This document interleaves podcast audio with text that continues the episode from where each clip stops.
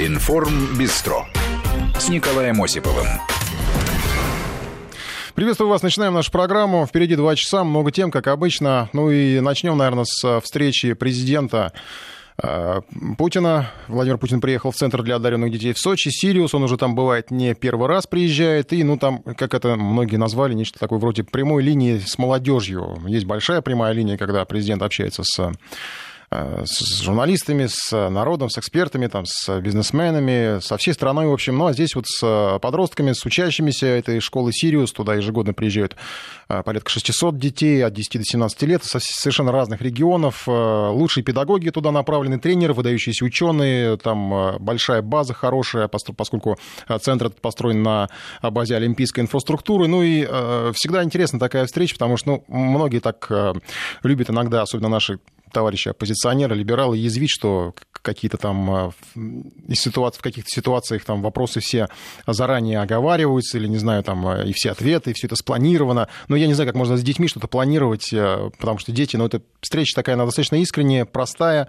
простой разговор, понятный, и, кстати, наверное, интересный в том числе и для взрослых, потому что один из первых вопросов, которые Владимиру Путину задали, естественно, был про выборы, про его президентство. Там, кажется, он звучал так, что, что чем вы будете заниматься, когда уйдете из президента, президентов, ну и вот ответ президента. Я пока не решил, ухожу я с поста президента или нет.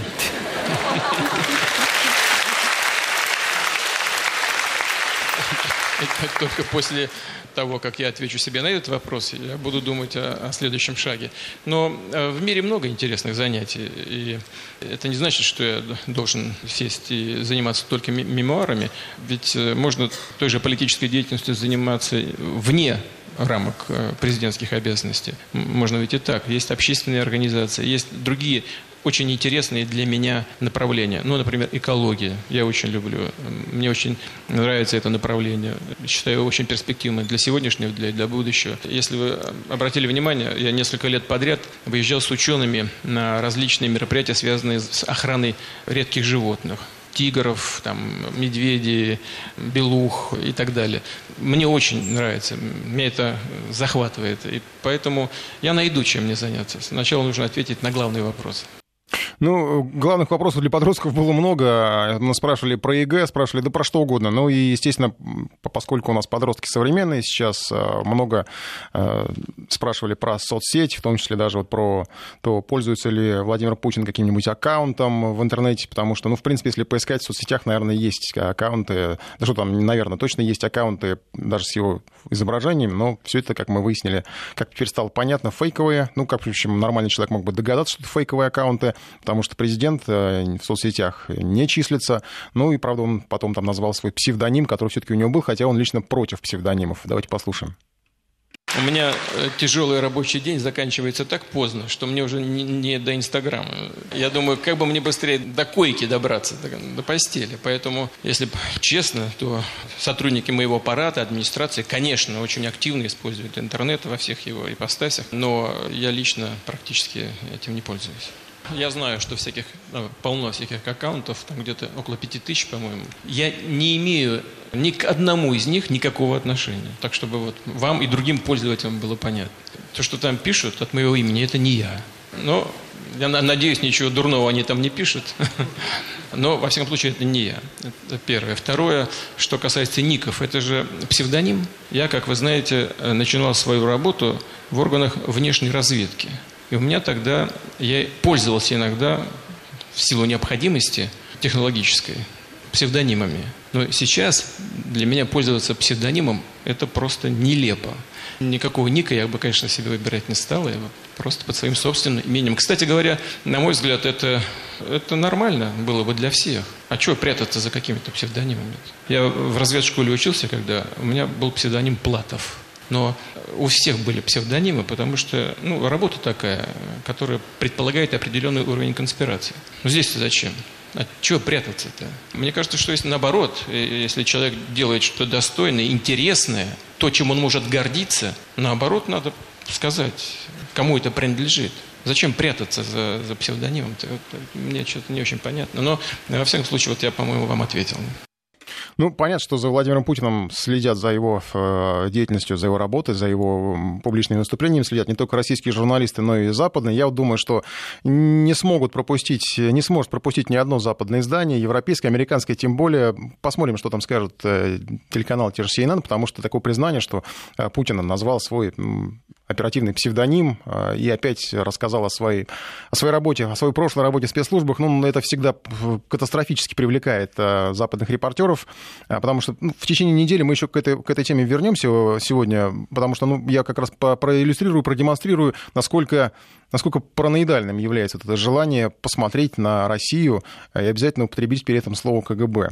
А вообще на неделе, э, что касается российско-американских отношений, еще в центре внимания был дачный вопрос. Это история с поездкой замглавы Сергея Рябкова на переговоры к господину Шеннону.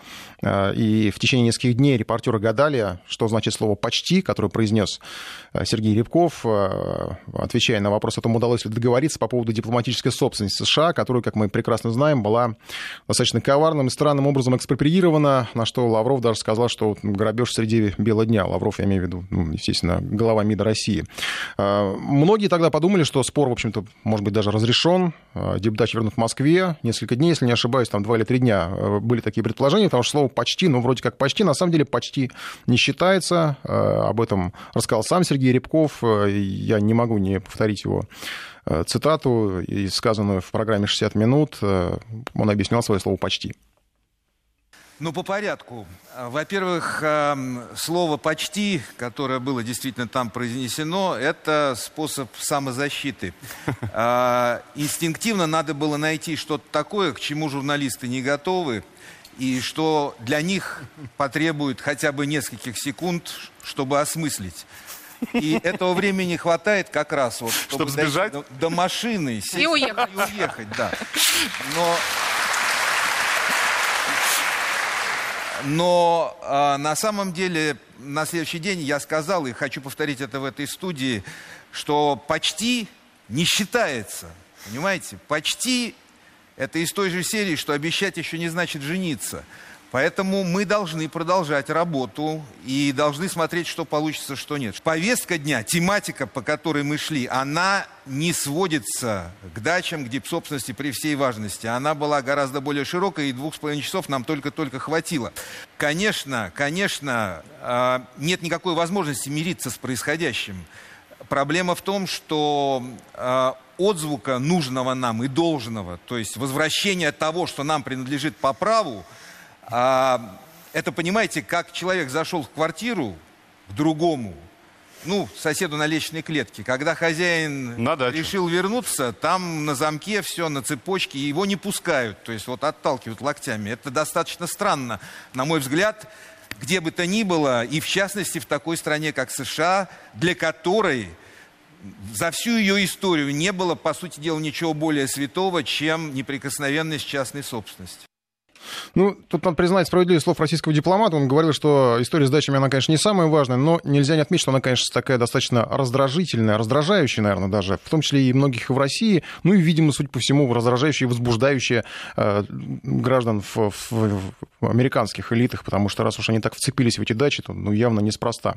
А, еще по поводу почти. А, тут, кстати, наверное, почти уже, наверное, считается, потому что почти посол. Э, это господин Хансман, которого на этой неделе объявили как Э, ну, рекомендовали на пост российского посла вместо прежнего господина Тефта. Э, персона достаточно интересная, о нем известно что, что он миллиардер из такой богатой семьи. Сейчас э, кандидатура его ждет одобрения. Богатый бизнесмен, мормон, знает китайский, говорят, работал послом. В общем, товарищ очень опытный. Предлагаю обсудить его кандидатуру. Пусть там Сенат обсуждает, утвердят, не утвердят, мы обсудим здесь с главным научным сотрудником Института США и Канады Российской Академии наук, доктором экономических наук Сергеем. Э, Сергеем Васи... Э, Владимиром Васильевым. Владимир Сергеевич, здравствуйте. Здравствуйте. Ну, День добрый. Что можно сказать вот про этого э, господина? Э, лично, вот, ну, не знаю, может быть, какие-то факты из его биографии, потому что э, говорят, что он такой же жесткий будет, такой же вот э, проводить такую же линию, э, как и проводили его предшественники. Правда, может быть, субъективное мое мнение, если предшественники больше ориентировались на внутреннюю политику э, России, то, может быть, в, в случае с Э, Хансманом он будет как-то более глобально мыслить, поскольку говорили, что он же будет больше на Китай нацелен, поскольку знает китайский. Ну, я думаю, первое, что вот опыт работы в бизнесе заводит на мысль о том, что Хансман будет скорее проводить прагматическую политику. Или, э, э, или у него будет прагматический подход э, к ведению переговоров или к построению, к выполнению своей миссии посла. Я думаю, что в любом случае Хансман будет, как мне лично представляется, доверенным лицом э, Трампа. Учитывая все те сложности, которые на сегодняшний день... Вот именно Трампа, а не американских элит, э, потому что Трамп и американские элиты все-таки разные вещи вот не доверие, именно я употребил вот эту фразу, это мое предположение, естественно, что он будет скорее доверенным лицом Трампа, это не будет как бы сотрудник Госдепа, который там пишет какие-то докладные, там соответствующий отдел, который занимается Россией, потом э, это передается зам там министру, потом э, передается Тиллерсону и куда-то там наверх идет. Я думаю, что вот учитывая так, как это было анонсировано, понимаете, э, это было вот действительно Белым домом как-то хитро, вот в разделе о назначениях, фактически Хансман был э, номинирован или представлен как некая самостоятельная такая фигура. И вот э, учитывая вот все, что складывается вокруг связей с Россией, контактов с Россией, мне кажется, что Трамп все-таки нашел человека, который может, вот которому он может доверить э, такой вот какие-то деликатные миссии напрямую. Может быть, даже не, не всегда согласовывая их с Тиллерсоном, или, по крайней мере, тот э, политический деятель, который имеет выход непосредственно наверх. Вот не все карьерные дипломаты, ну, может, нынешний посол Тевс, вот они так могут напрямую, может быть, обратиться, э, э, вот, скажем, к президенту. Я думаю, что Хансман такой возможности имеет, потому что он как раз, в общем, ну, тяжеловес американской политики. Сами понимаете, человек, который выдвиг, участвовал или выдвигался кандидатом на пост президента в 2012 году, может считаться тяжеловесом. Второе, у нас получил очень много хождений всяких оценок. Он, с моей точки зрения, у нас, в частности, сказали, ну вот он мормон. Ну, когда я внимательно Да, я только хотел спросить, вообще, важно ли это? Вот я, я еще раз объясню сейчас как раз ту мысль, которую я хотел бы сказать. Вот когда речь дошла до Хансмана, он даже выяснил, что он вот не совсем мормон как бы сказал, ну да, я мормон, но такой, знаете, неортодоксальный, современный. А, вот. И вообще надо сказать, что вот везде, как всем вопросам, которые затрагивалось и к чему прикасался или Хансман, я бы сказал, это такой, ну вот его назвать можно прагматическим политиком, а можно назвать таким политическим хамелеоном. У него нет ничего какого-то твердого. А, вот он как бы декларировал что-то. Ну, даже это декларации были какие-то такие, знаете, по принципу шаг вперед, два шага назад. Потом он иногда объяснял, что он имел в виду. У него очень мало таких, если хотите, э, таких вот жестких конкретных заявлений. А, э, он, в смысле, в этом плане можно сказать, что он идеологически ангажирован. Нет. Как раз мне представляется, что вот он и нашим, и вашим. И вот в частности его назначение послом, ведь его послом э, в Пекин назначила администрация Обамы в 2009 году, и это тоже показательно, понимаете? Значит, администрация Обамы могла, сочла нужным, что вот, э, учитывая все-таки вопрос, который уже и тогда, лет 10 назад играл Китай, все-таки надо, может, было назначить такого проверенного демократа или что-то еще, а вот назначен был как раз такой, если хотите, ну, вот такой посол и нашим, и вашим. Он, с одной стороны, республиканец, с другой стороны, демократ. И демократы, видно, считали, что он может выполнять те функции, которые на него возлагает именно демократическая администрация Обамы. В этой связи, в частности, известно, что да, где-то он там в 2011 году принимал какие-то усилия или пытался вот раскачать э, там проблему прав человека в Китае. Вот. Иногда у нас делается вывод, ну вот и у нас он сейчас начнется примерно все то же самое. Но мне лично представляется, что вот эти его экивоки не являются его собственными идеологическими какими-то моментами. Они скорее вот э, идут в рамках установки. Будет установка, была установка от администрации Обамы, как демократов, обычно такой зацикленной или помешанной на проблеме прав человека. Все, э, посол брал на козырек и показывал свое рвение в этом направлении. Не будет такой установки, он будет заниматься чем-то другим. А может, это такая особенность миллиардеров э, менять свою позицию? Потому что Трамп тоже не всегда последователен. Тот миллиардер, этот миллиардер. Наверное, да. Гибкость такая коммерческая да, что его состояние 2 миллиарда, миллиарда долларов. Понимаете, такие люди, конечно, многие идеи, многие вещи э, воспринимают через призму вот этой экономической выгоды или а что мне с этого будет, что мне с этого капает, понимаете. Поэтому лично мне представляется, что вопрос может быть вот таких вот каких-то таких вот сделок, э, каких-то вот всяких комбинаций, что, мне, что нам с этого будет, э, он, может быть, представляется каким-то образом для меня важным направлением. Да, вопрос с Китаем, я думаю, вот этот треугольник будет очень важным. И, может быть, на сегодняшний день вот эта проблема санкций, которые э, у нас постоянно бутируется, я думаю, что вот она как раз, Хансман тот человек, который может сказать, ну, вы знаете, вот если вы будете дальше от Китая отстоять, неважно, что американцы вкладывают в это понимание, вот мы вам будем давать вот эту морковку, ну, скажем, в виде ослабления санкций, в виде каких-то там еще экономических поблажек вот мне кажется, вот для этой роли Хансен годится очень хорошо, потому что этот язык он понимает, здесь он, слава богу, на дне, и как раз это отличает его, если хотите, от профессиональных политических дипломатов. Вообще надо сказать, что Хансман, вообще, если даже посмотреть, в особенности учитывая то так, что на 90-х годов он был в Сингапуре не сколько послом, сколько так экономическим советником, посланником, он представляет из себя, если так можно выразиться, продукт вот этой коммерческой коммерческой дипломатии, как ее окрестили э, с приходом Тиллерсона или приходом Трампа, что теперь американская дипломатия будет коммерческая. Э, вот она будет ставить во главу угла, и, кстати, Трамп об этом прямо заявил, что что Госдеп сделал для сокращения дефицита э, там, торгового баланса США. Это никогда не было, не было поставлено в задачу американской дипломатии. Это не Госдеп занимается, это Министерство торговли занимается. Но вот Трамп так поставил вопрос. Сегодня, говорит, у нас вот эта проблема очень важная. А мы на нее как раз внимания не обращали. Как раз вот выдвижение вот этих Хансманов тоже имеет вот это вот представление. Ну и тот факт, что он, в общем, действительно, может быть, он, по-моему, китайский там изучал или что-то, и человек в этом плане способный.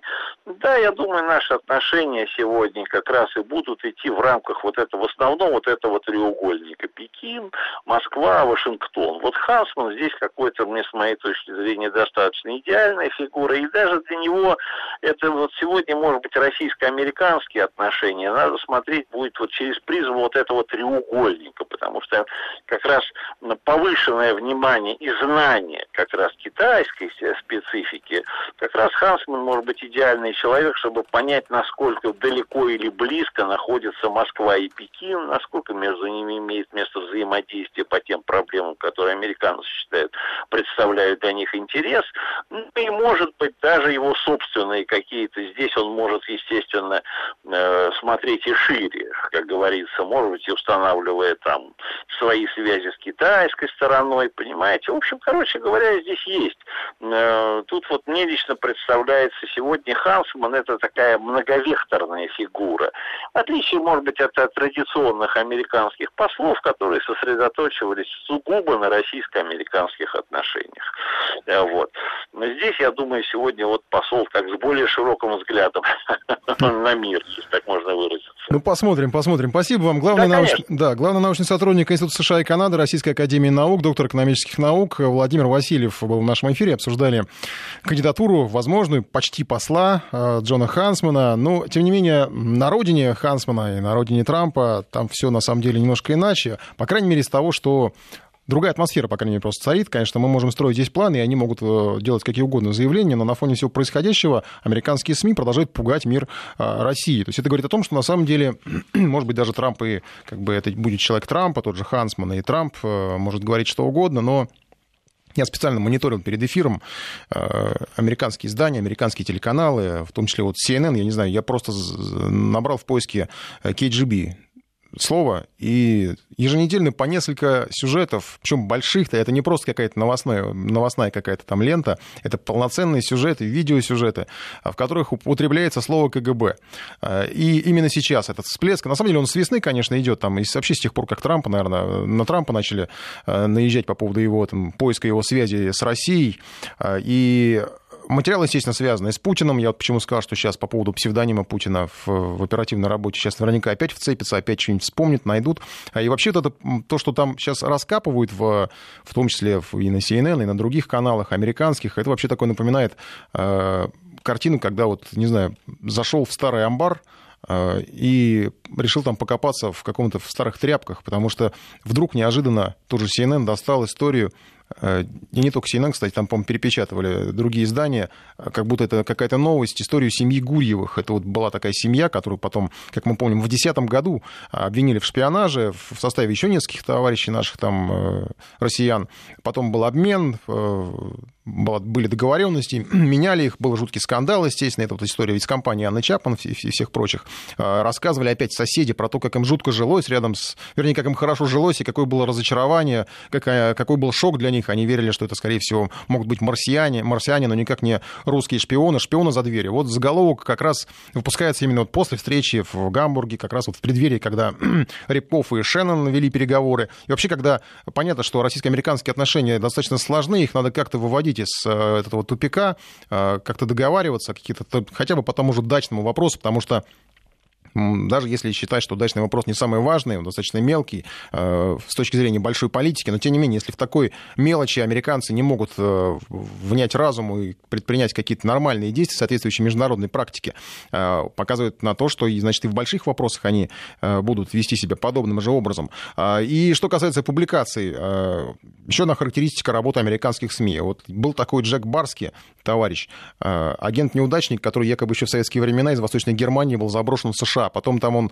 должен был получить американский паспорт, устроиться на работу и как-то э, стать, э, видимо, в эти высшие круги американской власти. Но он пошел работать курьером на велосипеде, и теперь э, потом сделал признание, что вот он такой советский агент, и теперь он ходит на все телеканалы. И опять вот как раз сейчас время, когда он заядлый гость и ожидаемый гость. В общем, атмосфера вот именно такая, какую я описываю. Ну и стоит ли упоминать еще высказывание главы ЦРУ, который как бы буквально вот на днях заявил, что Россия вмешивалась 8 лет в американские выборы. Получается, что и Обаму тоже Россия выбрала. Информ Бистро с Николаем Осиповым. Продолжаем программу и продолжаем обсуждать э, самые яркие темы недели. Скандал этой недели, наш российский уже внутренний, э, связан с именем Ольги Яциной. Ее никто не знал до буквально вчерашнего дня, наверное. Простая женщина из глубинки внезапно стала известна на всю страну. Мать двоих детей, беременная третьим, решила на последнем месяце беременности полететь в Магадан. Авиакомпания ее не пустила. Ну и, в общем, со вчерашнего дня бурлят дебаты, надо было ее пускать или нет. Перевозчика проклинают, женщину жалеют. Кто-то, наоборот, женщину э, называет не очень умной. А перевозчиков говорят, что все правильно сделал, э, полезли в правила, и наши корреспонденты в том числе поняли, что правило достаточно гибкая штука, не все там так просто, не все там так понятно. Э, я в течение вот этих дней наблюдал, как менялось, э, менялось отношение нашей аудитории ко всей этой ситуации, потому что изначально поднялся крик, что как это так, беременную не пустили. Сквозь вот этот крик проглядывали одиночные сообщения о том, что и правильно не пустили, не надо было ее пускать. Э, что и делать в самолете, тем более до Магадана.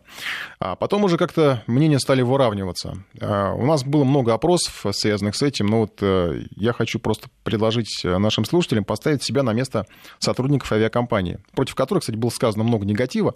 А я сейчас не буду э, брать на себя роль судьи, но, тем не менее, вот представьте, что вы сотрудник этой компании, вы готовы взять на себя ответственность и посадить в самолет беременную там на каком 35-м, 35-й неделе, э, на 35-й неделе беременности женщину. Да или нет? Простой, простой вопрос, простой ответ достаточно. Ну, мы еще э, обсудим, что там как происходило, как развивалось. И мне все-таки хотелось в этой программе сегодня окончательно уже уточнить, потому что у нее была там справка от гинеколога, что ей можно лететь. Мне вообще вот интересно, может ли быть такая справка на такой неделе э, у специалиста, спросите у врача, у медика. Э, на связи с нами э, Маргарита Аншина, директор Центра репродукции и генетики Фертимед. Маргарита Бениаминовна, здравствуйте. Здравствуйте. Ну, Поясните нам, мы не медработники, я, я здравым умом понимаю, что, допустим, вот свою жену, когда она была беременна, я не отпустил бы на таком сроке никуда лететь, тем более в Магадан. Вообще лететь можно на таком сроке? Вот в принципе, может гинеколог выписать справку «летите»? Вы знаете, э, справку выдать можно, да вот лететь э, не, не нужно, нельзя. Потому что действительно риск высокий того, что могут начаться преждевременные роды, а тем более полет очень далекий до Магадана – и я думаю, что персонал очень правильно поступил, не посадив женщину на рейс. А какие последствия, с чем они связаны? Преждевременные роды в самолете? Ну, как вы думаете? А, это... допустим, у нее все нормально. Вот родила она. Может такое быть, вот что вот, ну, может ничего страшного? Такое, может и такое быть. Если кто-то рядышком хоть какую-то ей помощь окажет, такое возможно.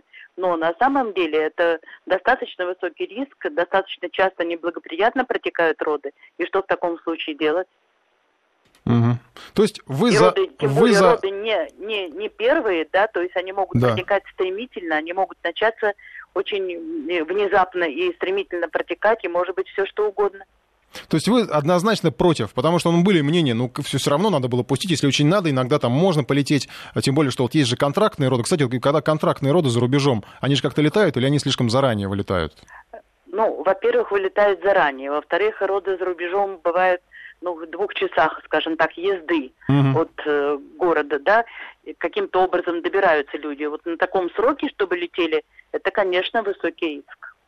Спасибо вам большое за разъяснение. Э, Маргарита Аншина, директор Центра репродукции генетики Фертимет, э, была в нашем эфире. Ну, поняли мы, что э, с точки зрения медика, врача, летать нельзя. Тем более, сколько там, 8 часов летит, по-моему, до Магадана самолет. Э, врачи считают полным безумием. И тогда, кстати, интересно, а каким образом справка тогда оказалась у вот этой женщины. Ну, возможно, кстати, врач просто был не в курсе, что она летит в Магадан и сколько часов лететь до Магадана. 232-1559 наш телефон. Предлагаю вам снова высказать мнение по этой, по этой проблеме и проголосовать, э, готовы ли вы взять на себя ответственность и посадить самолет беременной. Потому что э, я вот прекрасно помню, что ну просто э, что называется, облили грязью сотрудников авиакомпании. Хотя, на самом деле, кстати, вот то, что, наверное, не, знаю, звучало это или не звучало в нашем эфире, но в аэропорту, по крайней мере, э, там было сказано, что к ней относились там не очень хорошо, в том числе сотрудники компании, грубили ей, э, но, насколько я знаю, там ее даже кто-то из сотрудников то ли аэропорта, то ли компании покормил, как бы и детей там накормил, потому что, ну, понятно, что женщина в трудной ситуации. И, кстати, когда говорили, что вот, ну, давайте вы там авиакомпания заплатит денег и поселит ее, допустим, в гостиницу в какую-нибудь. И тогда, в общем, вопрос будет решен, она даже может сделать себе пиар. И тут наши коллеги, кстати, сегодня с утра говорили, а я сразу задумался о том, а, а через какую бухгалтерию будет проводить авиакомпания эти расходы. Ну, есть вот у авиакомпании такой, не знаю, раздел там содержание беременных. А, я просто не, не, не представляю, как, как, я просто часто ездил в командировки, я знаю, как по ним отчитываться, как, допустим, у нашей бухгалтерии все достаточно жестко, не дай бог, какие-то лишние расходы, и как потом любая проверка посмотрит, а чем это бухгалтерия. Я, я просто сейчас, может быть, в некоторой степени придумываю проблемы. Конечно, понятно, что если бы хотел, там, гендиректор авиакомпании, своего кармана, а, но, с другой стороны, если уж авиакомпания отвечает за пассажира и решил им помочь, то есть ли какая-то такая бухгалтерская возможность провести эти расходы? Мне просто, вот не знаю, если у нас есть какой-нибудь бухгалтер, может быть, вы, вы, среди слушателей позвонит, расскажет. А сейчас у нас Елена на связи. Елена, здравствуйте. Да, здравствуйте. Ну вот вы, а, у вас э, первоначально, признайте, наверное, мнение было, реакция на эту новость о том, что как, как, как это так не пустили беременную? Конечно, полное возмущение. Но, с другой стороны, если компания имеет такие правила не посадки беременной на поздних сроках беременности женщины, почему ей был продан билет на этих сроках? Ну, вот это да, это отдельная история, почему был продан билет, потому что, ну, не знаю, я могу себе представить, она подошла к окошку в кассе, а, подошла... А живот спрятала, втянула в себя, да? Ну, там ну, не видно, окошко, у вас голова на уровне окошка. Подошли, купили билет, ушли, все. Сейчас билеты продают достаточно, в этом смысле, как бы в каждом киоске, да, хотя, на самом деле, люди в интернете покупают билеты, но просто женщина такая, она из провинции, она, я так понимаю, не очень хорошо знакома вообще с какими-то правилами перелетов, и, может быть, даже не читала и не знала их. Вот, поэтому так все и получилось. Но, то есть вы, в принципе, готовы поддержать, готовы поддержать сотрудников авиакомпании и не готовы взять на себя ответственность за то, что посадить женщину в самолет, и тем более отвечать за то, что... В данном случае, да, при условии, что такой длительный перелет, а как восьмичасовой, и роды действительно они первые. Но возмущение было по другому поводу. Факт тот, что женщина осталась в аэропорту, угу. деньги ей за билет не отдали, помощи ей не оказали. То есть фактически просто ее как вот собачку выгнали на угу. улицу и все. Вот это вот было возмущение к авиакомпании. Не в том плане, что ее там посадили на самолет, не посадили, а то, как поступили с ней дальше. Да, разделяю, разделяю ваше негодование. Спасибо. Елена была в нашем эфире. Евгений у нас еще на связи. Евгений, здравствуйте. А, Евгений. Нет, Евгений, да, не дождался. Ну вот э, понятно, что да, не разместили там, не вернули деньги, хотя, опять же, билет невозвратный, это опять же вот вопрос к бухгалтерии. А, билет невозвратный, а как его авиакомпания будет оформлять? Получается, человек, который сидит на кассе, принимает билеты, должен свои, своих денег как-то доложить, да, и принять этот билет как невозвратный. Потому что все прекрасно, кто часто летает, знают, что есть невозвратный билет. И, кстати, я э, подтверждаю, что на кассе могли не сказать, что э, билет невозвратный, потому что часто вот я, когда летал в командировке, продают билеты просто, ну, вам нужен билет, вот вот берите все, летите, пожалуйста, а потом только ты можешь узнать, что он невозвратный, когда э, у тебя возникнут какие-то проблемы. Это бывает действительно так. То есть в этом случае, конечно, да, на кассе могла, могла такая осечка случиться. Э, Марсель в нашем эфире, да? Да, добрый день. Здравствуйте. Э, хотел высказаться по данной теме. Да, я, конечно, очень сильно возмущен. Целая, целая авиакомпания не могла пристроить эту беременную женщину никуда. А, действительно могли вернуть деньги за билет, а, могли а, поместить в гостиницу, да и руководитель мог, так скажем, поступить по-мужски и купить за свои деньги билет. Например, купить Угу. Ну, понятно. Ну, в общем, могли как-то могли да. как-то финансово ей помочь. Ну, я понимаю, конечно, да. Конечно, конечно, Вот, э, спасибо вам большое за звонок. Э, кстати, слушателям нашим просьба не включайте параллельно еще радио, потому что у нас идет э, эхо в эфире. И вот интересно смещаются акценты, между прочим, в, во всем обсуждении этой темы, потому что если изначально все кричали, что как-то так не пустили, то теперь уже акцент смещен. На самом деле, ладно, правильно, что не пустили, просто надо было помочь. Ну, что надо было помочь, понятно. Хотя, с другой стороны, ведь это тоже, ну, это может спровоцировать, не знаю, какой-то человек тоже попадет в аэропорт, что-то там не сможет по каким-то причинам улететь и будет требовать, почему мне не помогли, э, почему вот у меня невозвратный билет, а давайте ко мне деньги. Я сейчас не пытаюсь найти какие-то изъяны в судьбе вот этой женщины, я так понимаю, что у нее и так проблем там хватает, но тем не менее э, ситуация все равно, она непростая. Ирина еще у нас в эфире, да? Да, здравствуйте. Здравствуйте, Ирина. А у меня остается вопрос первоначальный. На каком основании ее не пустили? Согласно федеральным правилам, таких ограничений нет. Федеральные правила говорят, что авиакомпания в своих правилах не имеет права ухудшать условия, обусловленные федеральными правилами ФАПом 82. Так mm-hmm. где основания по которому ее не приняли к перевозке. Ну, у них внутренние правила, они касаются вот связанные... У нас, на самом деле, в воздушном кодексе толком не прописано. А, корреспондент наш выяснял. А, я вот, Ирина у нас из эфира уже ушла, да, я просто хотел спросить. А, Ирин. ФАПе 82 были эти правила, которые ограничивали перевозку не позднее таких-то недель. Угу, угу. Потом их оттуда убрали. И их даже требования, чтобы предъявляли карты э, обменные, которые выдают беременным. Понимаете, этого ничего нет. И еще раз вам говорю, компания не может иметь правила, которые ухудшали бы условия, которые определены федеральными правилами. Да, спасибо. Подведем итог после небольшого перерыва. Информ Бистро с Николаем Осиповым. Ну, вот интересную картину я наблюдаю в нашем голосовании, а, потому что и даже у наших слушателей, вот был э, Ирина, да, последний слушатель, который нам звонил, говорил, что требовала правил соблюдения, что в правилах нигде не написано. Ну, на самом деле, авиакомпания представит вам тысячу своих правил о том, что написано. И э, вообще вся эта ситуация показывает, что можно, конечно, жить по правилам, но тогда вот у нас будут возникать вот такие вот э, скандальные ситуации, особенно там, где э, в правилах все не до конца ясно. А то, что тут не ясно в правилах, может быть, даже ничего не ясно, это совершенно очевидно.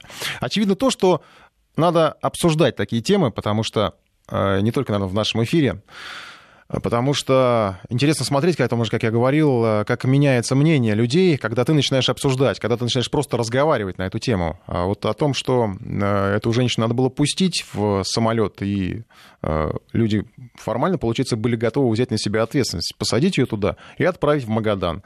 Ну, лучше уж вы к нам, конечно, не знаю. А, и практически большинство выступало именно за то, что ее должны были посадить в самолет. Сейчас 30 8%, если я не ошибаюсь, сейчас я обновлю, 39% а, готовы взять на себя ответственность и посадить в самолет беременную женщину. То есть я так понимаю, что 60%, а, более 60% а, не готовы ни при каких обстоятельствах. То есть я так понимаю, что эти 39%, это все равно, кстати, много людей, которые согласны с тем, что вот они, они даже, видимо, кто-то из них, может быть, даже готов был бы денег дать, заплатить ей за билет, там, пусть с этой авиакомпании грех на душу взяли, не пустили, денег не вернули, дать ей денег, посадить на самолет, а потом, если вдруг она начнет рожать в самолете, прямо. А что, вероятность велика, потому что 8 часов или сколько там полета, в районе 8 часов. Смотри, какой самолет, еще не знаю. Я когда на Дальний Восток летал, мы летели там больше 10, с дозаправками, кстати. И если ты так летишь долго, скорее всего, ты там начнешь рожать, самолет будет совершать посадку экстренную, все пассажиры, которые находятся в этом самолете, скажут вам спасибо за то, что э, вы посадили эту беременную женщину в самолет, они, допустим, помогли ей просто спокойно родить где-нибудь здесь. Э, вот, не знаю, там, в Суворове, с которого она приехала, в конце концов, в Москве, в Московской области, в Тульской области, откуда она там э, выезжала. И в случае чего, если вдруг какая-то совсем уж мрачная, мрачный итог будет, вы готовы взять на себя ответственность за то, что вы стали причиной чьей-то смерти. Ну, вот так как-то получается. Перейдем к другой теме. Еще многодетная тема на этот раз. У нас Арбатская милостыня. Снова в центре Москвы скандал с детьми-прошайками. Там многодетная мать поставила вазу, включила музыку, дети танцевали, собирали деньги, полиция задержала. Давайте послушаем, как это было на этой неделе. Я ее держу за одежду. Отпустите. Отпустите. Отпустите мою. Я стою, отпустите. Мы продавали вазу. Они нас обвинили в том, что мы в прошедшем. Дети стояли, танцевали. Музыка играла, дети стояли, танцевали. Ну зачем вы Я не вру. Вы считаете нормально? Все такую Я не знаю, ваша версия. И мы стояли, танцевали. Я когда подошел к вашей на полу, рисовали, все это видела. Вот стояла, пережидала дождь. Я видела. А почему зачем пускать, чтобы Вы видите, ребенок органы правопорядка? Вы имеете право выяснить у нее документы, кто это ее дети, не ее. Что здесь за базар? Нам это не предоставляют. Нам этого не предоставляют. Я предоставила вам документы, они обманывают. Я при всех достал, не на публику, я предоставил документы. Ну, в общем, скандал скандалом. А, Причем не первый скандал. Все помнят прекрасно мальчика, который читал Гамлета. Э, Шекспира читал на Арбате. Оказался тоже, ну, в общем, вполне благополучный вроде бы мальчик. Правда, у папы там с работой что-то не ладилось. Насколько я помню, он приезжий, жил в такой в неплохой квартире, по-моему, съемной.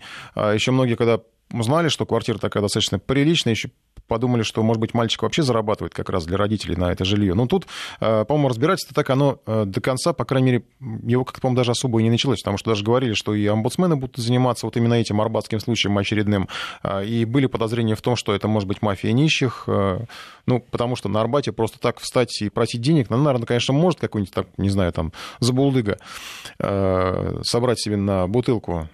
Такие на Арбате появляются, и в какое-то время их особенно много было, но самые хлебные спорные места, особенно когда э, это попрошайничество с детьми, ну, очень часто возникает подозрение, что это именно люди, которые работают, что называется, в такой вот в системе нищих.